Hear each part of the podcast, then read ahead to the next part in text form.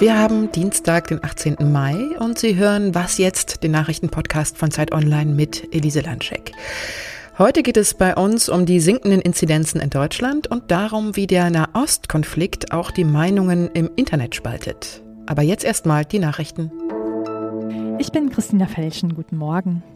Der Konflikt zwischen Israel und militanten Palästinensern im Gazastreifen geht in die zweite Woche. Auch gestern griff die israelische Luftwaffe Ziele im Gazastreifen an. Außerdem wurden Raketen Richtung Israel abgefeuert, erstmals auch aus dem Libanon. Der UN-Sicherheitsrat hält heute eine weitere Dringlichkeitssitzung ab. Auch die EU-Außenminister beraten sich. In einem Telefonat mit Israels Ministerpräsident Benjamin Netanyahu hat sich erstmals auch US-Präsident Joe Biden für eine Waffenruhe ausgesprochen. Die palästinensischen Gesundheitsbehörden registrierten 212 Tote seit Beginn der Eskalation. In Israel sollen bisher zehn Menschen getötet worden sein. In drei Wochen können alle Menschen über 16 in Deutschland einen Impftermin vereinbaren. Die bisherigen Vorranglisten nach Alter, Vorerkrankungen und Beruf sollen ab dem 7. Juni entfallen, teilte Gesundheitsminister Jens Spahn nach einem entsprechenden Beschluss von Bund und Ländern mit. Betriebs- und Privatärzte sollen dann mit einsteigen. In Hausarztpraxen gibt es an vielen Orten schon jetzt keine Priorisierung mehr. Inzwischen sind in Deutschland mehr als 40 Millionen Impfdosen verabreicht worden. Redaktionsschluss für diesen Podcast ist 5 Uhr. Endlich wieder im Café sitzen, ins Theater gehen oder einfach nur ohne aufwendigen Test in den Schraubenladen um die Ecke. Das könnte jetzt alles auch bundesweit sehr schnell wieder möglich sein, denn die gefürchteten Inzidenzzahlen und die noch gefürchtetere Reproduktionszahl R, also die Anzahl Menschen, die ein Infizierter ansteckt, sinken schnell.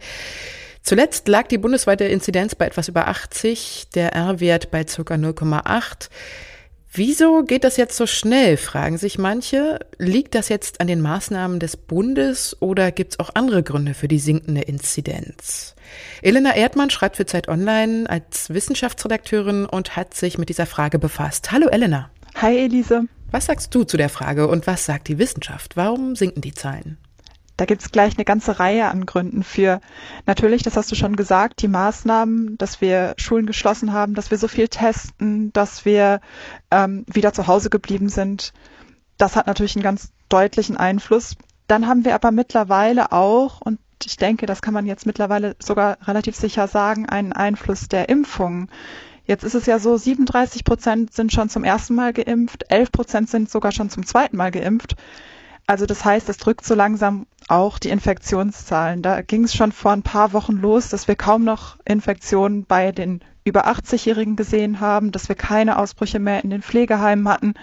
Also da sieht man schon deutliche Anzeichen dafür, dass es einfach funktioniert und dass das die Ansteckung lindert. Ja, spielt das Wetter auch eine Rolle? Wie groß dieser saisonale Effekt ist, das ist immer schwer zu beurteilen, aber den gibt's schon, vor allem auch, weil die Leute natürlich mehr rausgehen, weniger drinnen hocken und sich so weniger anstecken. Wenn jetzt die Inzidenz fünf Werktage lang unter 100 liegt, dann werden ja auch die Maßnahmen der Notbremse, also die bundesweiten Maßnahmen zurückgenommen.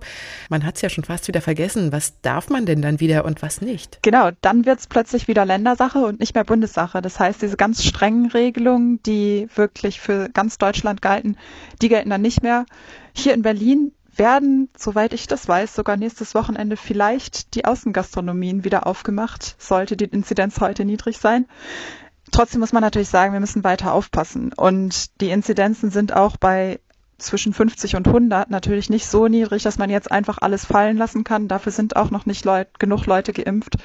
Das heißt, man muss langsam und kontrolliert lockern und es werden auch weiterhin natürlich Beschränkungen nötig sein. Wir werden weiterhin testen, Masken tragen und auch nur kleine Gruppen von Menschen treffen. In England werden ja die beschlossenen Lockerungen jetzt wieder zurückgenommen, weil dort die indische Mutante eventuell auch für Geimpfte eine Gefahr darstellen könnte. Heißt das, wir sollten uns vielleicht nicht zu früh freuen? Ich mache mir noch gerade nicht so große Sorgen um die indische Variante. Die gibt's auch schon in Deutschland. Es sind bisher immer noch Einzelfälle. Ende April waren wir bei 0,6 Prozent der ähm, Infizierten, die sich mit dieser Variante angesteckt hatten. Also relativ wenige. Es ist jetzt über die bekannt, dass sie deutlich ansteckender ist. Das ist natürlich problematisch. Die Impfungen scheinen dagegen trotzdem zu wirken. Etwas schlechter. Aber man muss sich das so vorstellen bei den Impfungen, das ist nicht so, dass das komplett ausgeschaltet wird, sondern vielleicht steckt sich jemand dann trotzdem an, aber wird nicht schwer krank. Oder es stecken sich halt insgesamt dann doch immer noch ein bisschen mehr als bei den an, ähm, als bei den anderen Varianten damit an, aber halt trotzdem schützt die Impfung insgesamt doch ganz gut. Und ich denke, bis wir hier in Deutschland wirklich einen großen Anteil mit der indischen Variante haben, haben wir hoffentlich auch sehr viele Menschen geimpft. Danke dir, Elena. Gerne. Ciao.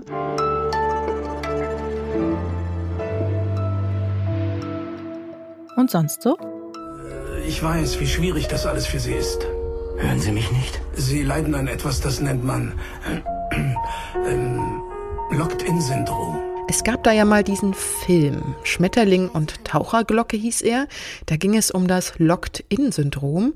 Nach einem Unfall konnte dort die Hauptfigur sich komplett nicht mehr bewegen und nur noch über ein Augenlid kommunizieren. Der Körper war komplett gelähmt, aber der Geist noch ganz klar. Forschende von der Stanford University in den USA haben jetzt eine neue künstliche Intelligenz entwickelt, mit der Gelähmte, die nicht mehr sprechen können, ihre Gedanken in Schrift verwandeln können. Dazu bekommen die Gelähmten zwei Chips ins Gehirn eingepflanzt und müssen sich dann vorstellen, wie sie mit der Hand etwas aufschreiben würden. Die neuronalen Bewegungen werden dann von den Chips erfasst und die ausgedachten Handschriftbewegungen in Echtzeit in Text übersetzt. Die erscheinen dann auf einem Computerbildschirm. Und das geht sogar so schnell, wie ein gesunder Mensch seinen Text auf einem Smartphone tippen würde. Das Verfahren ist allerdings noch sehr teuer, wird gerade noch weiterentwickelt, aber für gelähmte Menschen und ihre Angehörigen könnte das eine riesige Erleichterung bedeuten.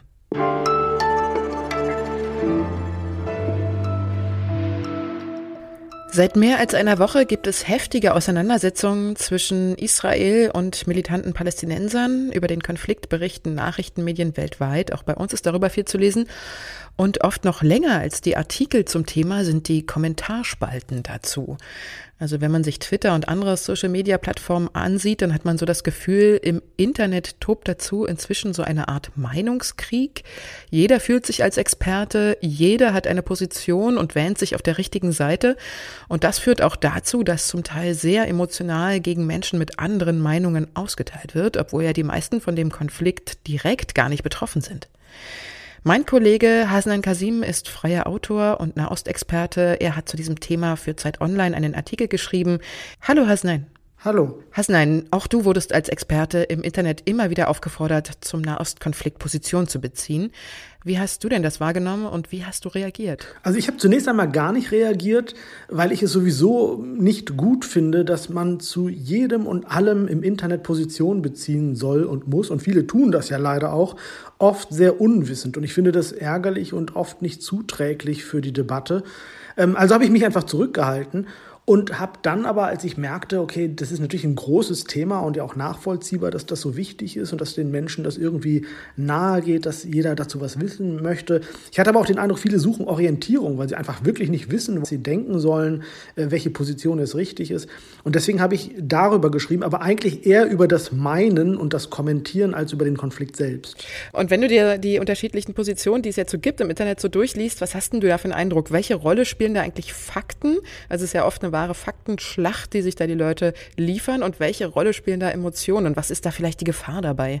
Also es ist tatsächlich so, dass sehr viele Leute meinen statt wissen und sehr wenig wissen und darauf aber eine sehr starke Meinung aufbauen. Und ich glaube, die Gefahr ist bei diesem Konflikt tatsächlich, dass man nicht den ganzen Konflikt sich anschaut, dass man sich nicht die ganze Geschichte anschaut die Fakten, die da umherschwirren, sind ja oft richtig, aber sie sind eben nur ein Teil der Geschichte. Es stimmt ja, dass ähm, Palästinenser oft schlecht behandelt werden, dass sie äh, bedroht werden, dass sie misshandelt werden, als Menschen zweiter Klasse behandelt werden von gerade israelischen Militärs. Es stimmt aber auch, dass Israel ein Staat ist, das ja seit seinem Bestehen im Grunde genommen umzingelt ist von Feinden. Ein Staat, der sich in seiner Existenz bedroht fühlt, weil ihm ja ständig die Existenz auch wieder in Abrede gestellt wird von äh, selbst äh, Staats- und Regierungschefs anderer Staaten.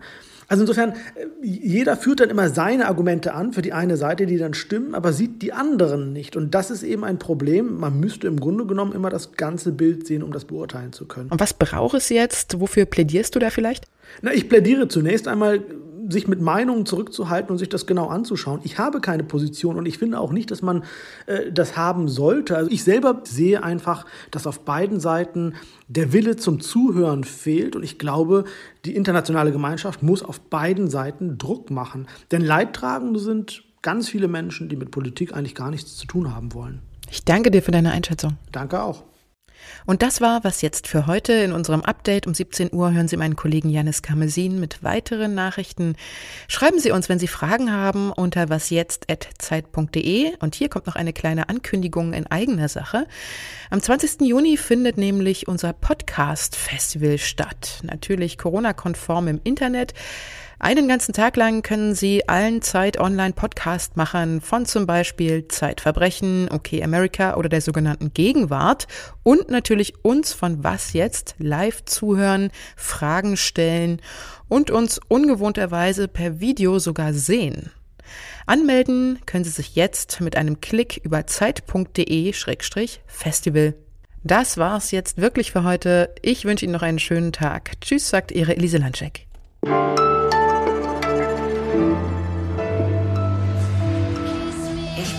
Er kann nicht sprechen. Er spricht. Er verständigt sich auf eine bestimmte Weise. Ich habe das Gefühl, mein Leben war nichts als eine Aneinanderreihung kleiner Fehlschläge. Los, schicken Sie mir einen Kuss. Wie schön.